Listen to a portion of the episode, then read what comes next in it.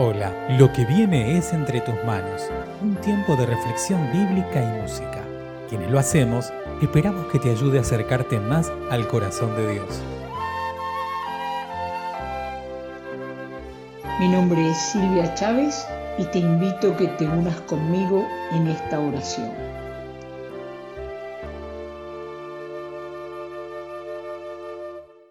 Dios y Señor, que irrumpiste en la historia del mundo. En este tiempo recordamos que en la persona de Jesús de Nazaret, el Cristo, viniste a vivir entre nosotros, entre nosotras, conmovidos, conmovidas, maravillados, maravilladas, que el Dios Creador, Señor de la historia, quiera caminar en nuestras propias historias de vida. Gracias, Dios y Padre. Amén. Te alabamos, Dios y Padre, porque no te quedaste en el cielo. Te alabamos con los ángeles, la creación toda, nuestras voces, porque eres un Dios con nosotros, un Dios con nosotras. A ti sea la alabanza. Amén.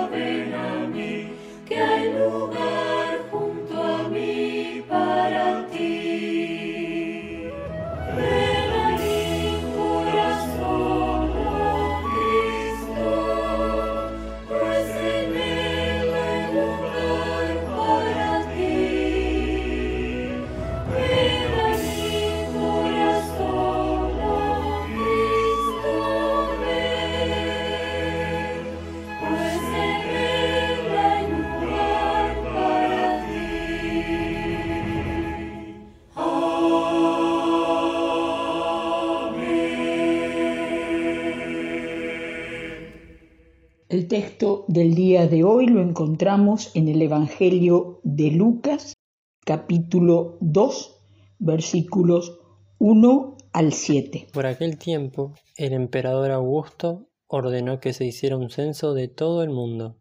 Este primer censo fue hecho siendo Quirinio gobernador de Siria. todos tenían que ir a inscribirse a su propio pueblo. Por esto, José salió del pueblo de Nazaret, de la región de Galilea, y se fue a Belén, en Judea, donde había nacido el rey David, porque José era descendiente de David. Fue allá a inscribirse junto con María, su esposa, que se encontraba encinta. Y sucedió que mientras estaban en Belén, le llegó a María el tiempo de dar a luz, y allí nació su hijo primogénito, y lo envolvió en pañales y lo acostó en el establo porque no había alojamiento para ellos en el mesón. ¿Hay alguien que está detrás de la historia de este mundo que sostiene las galaxias, que entreteje las historias de pueblos, gobiernos? ¿Hay alguien mayor que los poderosos de la tierra? Todas estas preguntas me surgieron al leer estos siete versículos del capítulo 2 de Lucas. Los poderosos de la tierra, el emperador Augusto, el gobernador Quiriño, gobernando por decreto, sacan que todo varón tiene que ser censado en todo el mundo conocido bajo el cielo del imperio romano. El motivo era seguramente cuestiones impositivas y había que volver al lugar de donde cada persona provenía. El texto nos dice que esa es la razón, por esta causa, José sale de Nazaret con María, ya casi, casi por parir, y van a Belén, lugar de reyes. Allí David. Parece que había habido movilización por todos lados y no había lugar donde pudieran pasar la noche. Un lugar donde estaban los animales, en el establo, una cueva, y comenzamos con las noticias del emperador Augusto. Y cierra el relato Lucas de manera sencilla, sin aspavientos, diciendo que allí nació en Belén su hijo primogénito y que lo pusieron en el lugar donde comían los animales, el pesebre. Y claro que le pusieron pañales.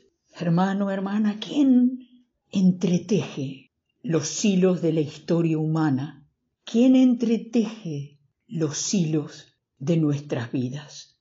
Los poderosos de la tierra, aquellos que cierran la oportunidad a recibir a extranjeros, a no dar hospitalidad a una pareja embarazada, no nos confundamos, que no nos confundan.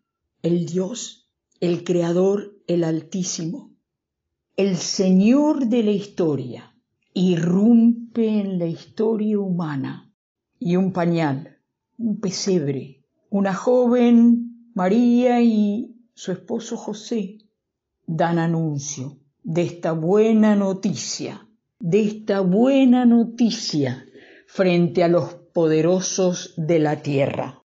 Porque un niño nos es nacido, hijo nos es dado, y el principado sobre su hombro no tendrá fin, y se llamará admirable, consejero, Dios fuerte, Padre eterno, príncipe de paz. Es al que recordamos en este tiempo de Navidad. El Señor de la historia que entreteje nuestra historia. A Él recibamos. Que así sea. Gracias por escuchar Entre tus manos, un audio podcast realizado por la Iglesia Evangélica Metodista de Bernal. Te invitamos a conocernos a través de nuestro sitio en internet www.iglesiavernal.org. Te esperamos.